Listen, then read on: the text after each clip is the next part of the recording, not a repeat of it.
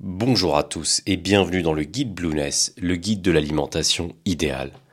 Dans ce podcast, nous allons voir toute l'importance des légumes dans le style de vie méditerranéen. Quels sont-ils et quelles vertus apportent-ils à notre organisme?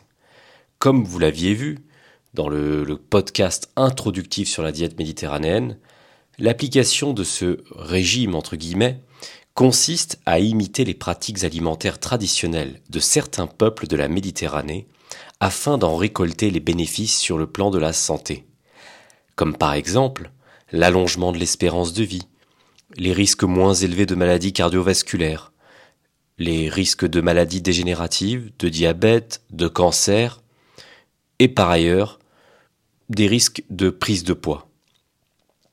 Or, dans le cadre de cette saine quête, la consommation régulière de légumes serait potentiellement l'un des facteurs co-responsables de l'amélioration des indicateurs de santé des individus des populations méditerranéennes.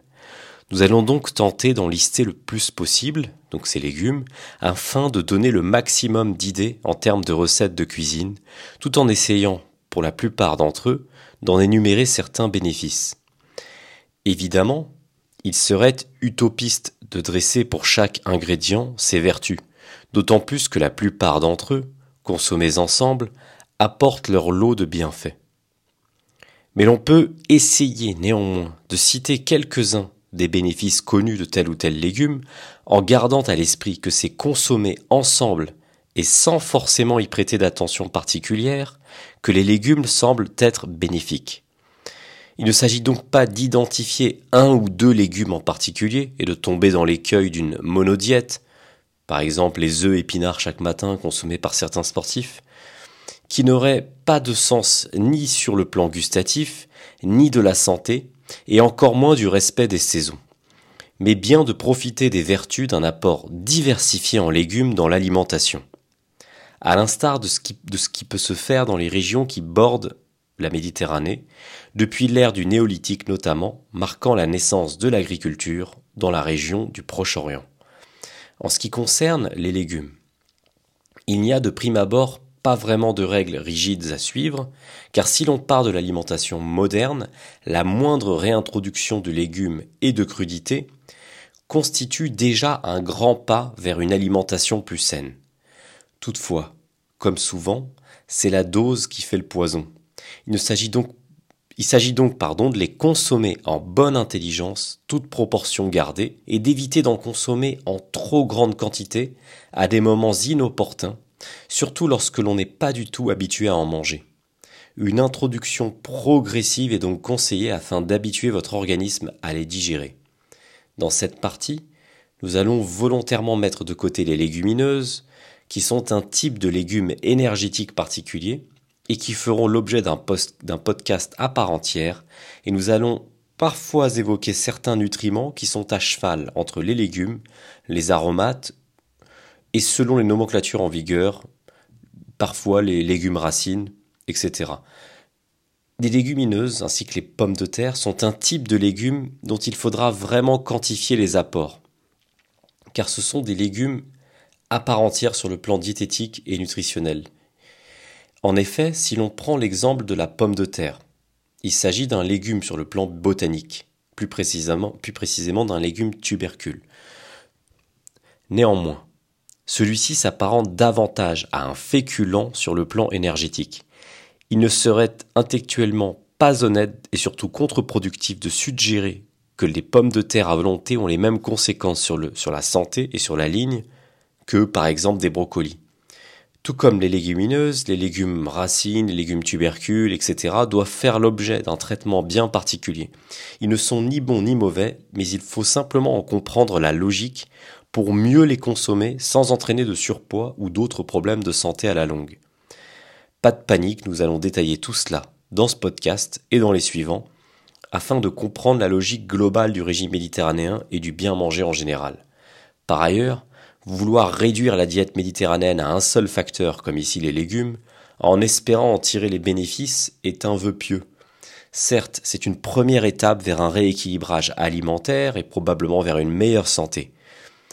Toutefois, la diète méditerranéenne, tout comme les conseils prodigués à travers ce guide en général, comme le fait de modérer les apports énergétiques sous forme de glucides en fonction des objectifs, ou bien de prioriser des aliments bruts, doit s'envisager dans une démarche complète, holistique, et non comme une formule magique où l'on mangerait tous les jours le même type de légumes sans prêter d'attention à tout le reste, comme si cela allait nous faire du bien.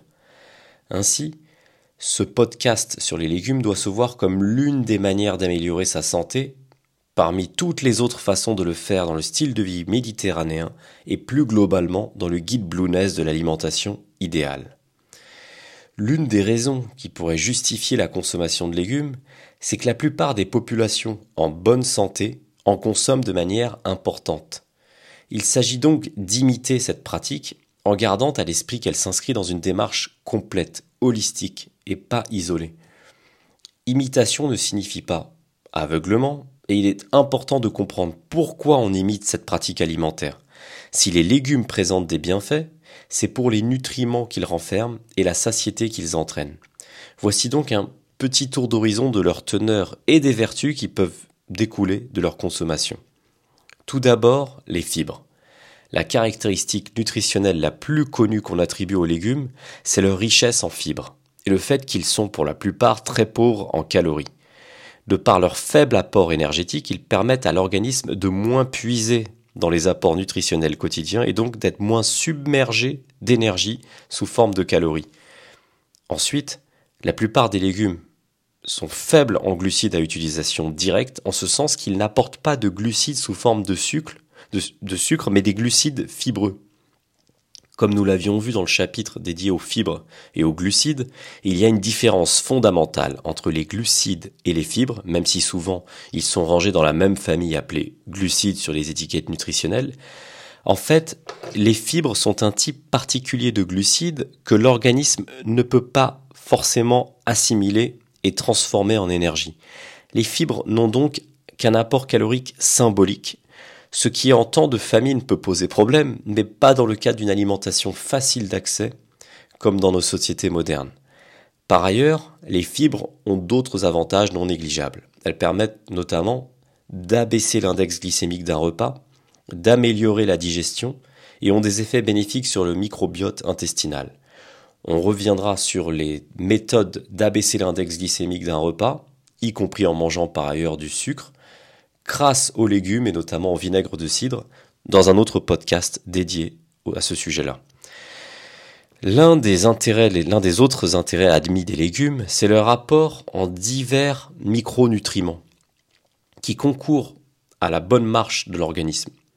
De la vitamine C aux différentes vitamines B, en passant par les caroténoïdes ou les polyphénols, tous participent à une meilleure santé générale des individus. Parmi les vitamines importantes en diète méditerranéenne, on peut notamment citer la vitamine K. Souvenez-vous, dans le podcast qui lui était dédié, nous avions vu que cette vitamine connaissait un regain d'intérêt assez récent sur la scène scientifique. Elle a un effet coagulant, donc pour parler simplement, elle va aider à la calcification des tissus et à la réparation des vaisseaux sanguins. Par ailleurs, outre son action sur le système osseux, des études récentes ont montré que cette vitamine était impliquée dans de nombreux phénomènes métaboliques liés à la croissance cellulaire et elle serait associée à une bonne santé cardiovasculaire. Or, comme nous avions vu dans le chapitre qui lui était consacré, cette dernière se retrouve sous forme de K1 dans la plupart des légumes verts comme le thym, le persil, la blette, le pissenlit, l'épinard, le brocoli ou encore l'endive. Avec moins de 100 grammes de brocoli par exemple, on atteint largement le minimum quotidien recommandé pour un adulte de 75 kg. Côté minéraux, on n'est pas en reste avec les légumes. La diète méditerranéenne apporte son lot de magnésium, de potassium et de calcium, si précieux, a fortiori si l'on s'éloigne d'une alimentation moderne standard, généralement riche en céréales, en fruits et en produits laitiers. Autrement dit, plus on lève le pied sur les glucides, mais notamment les glucides transformés et les produits laitiers, plus on a besoin de compenser par des légumes afin d'apporter les minéraux nécessaires. Pour rappel, le magnésium que l'on retrouve par exemple dans les épinards a une action favorable sur la fonction cardiaque, la relaxation des muscles, la tension artérielle, la régulation de la glycémie et le métabolisme des lipides. Nous avions vu également dans le podcast consacré au potassium, dont le podium des aliments qui en sont riches est trusté par l'épinard notamment, l'avocat, les champignons, l'artichaut, le fenouil ou encore les lentilles ou les haricots blancs côté donc les légumineuses. Donc ce, ce potassium est indispensable à la santé cardiovasculaire. Il est particulièrement apprécié des sportifs après un effort, mais une supplémentation est très dangereuse car il ne faut pas en avoir trop. Une simple alimentation riche en ingrédients contenant du potassium, en pratique des légumes, suffit largement à combler nos besoins. Enfin, le calcium que l'on retrouve principalement dans les fromages, mais aussi vous pouvez retrouver le top aliment au calcium dans le podcast qui lui est dédié. On le retrouve également dans les légumes, comme le brocoli, le pissenlit, le cresson, l'épinard, la blette, l'olive noire, et côté légumineuse donc les haricots blancs et rouges. Ce calcium a une action sur les os, mais pas seulement. Il agit également sur la régulation de la coagulation sanguine, l'influx nerveux et la contraction musculaire.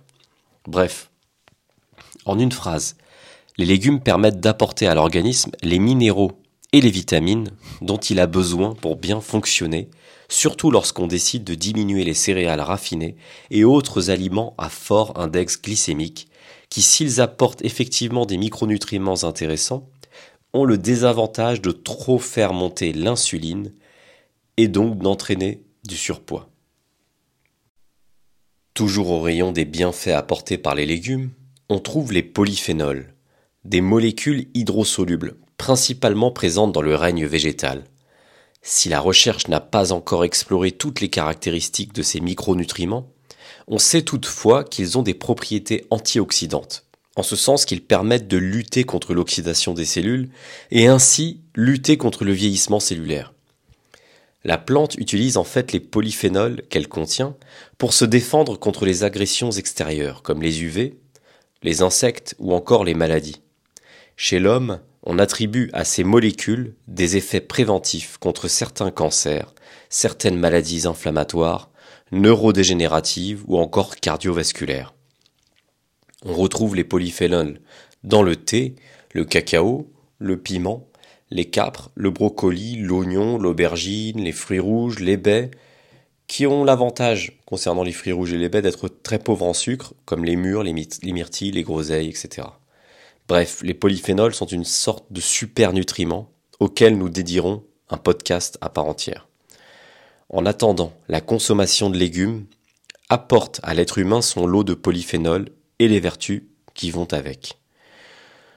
En conclusion sur l'intérêt des légumes, la conséquence de tous les points précédents que l'on vient d'énumérer, c'est que les légumes auraient des effets sur les maladies dites de civilisation, ce que certaines études épidémiologiques tentent à démontrer. Le brocoli, les choux, les radis, mais aussi l'oignon, l'ail et bien d'autres légumes permettraient ainsi de retarder l'apparition des maladies cancéreuses, cardiovasculaires et inflammatoires, grâce aux nombreuses interactions métaboliques auxquelles les nutriments qu'ils apportent participent dans l'organisme. Les légumes pourraient donc constituer un type de retardateur du vieillissement cellulaire pour l'être humain, si l'on veut schématiser simplement la chose. Enfin, comme vous allez pouvoir le constater dans la liste euh, que nous allons énumérer et qui méritera évidemment d'être enrichie par ailleurs, la plupart des légumes sont originaires de régions méditerranéennes et étaient très appréciés des civilisations anciennes, du Proche-Orient à Rome en passant par la Grèce. Ils sont toujours cultivés et consommés actuellement dans la plupart du bassin méditerranéen, mais bien sûr aussi dans d'autres régions du monde où la santé des populations est remarquable. Nous allons donc voir dans la deuxième partie du podcast dédié aux légumes de type méditerranéen qu'est-ce que c'est qu'un légume, quels sont les différents types de légumes, et nous allons énumérer une liste non exhaustive évidemment de tous ces légumes. Je vous retrouve donc, je vous retrouve donc dans la partie 2 du podcast dédié aux légumes dans la diète méditerranéenne. À très bientôt.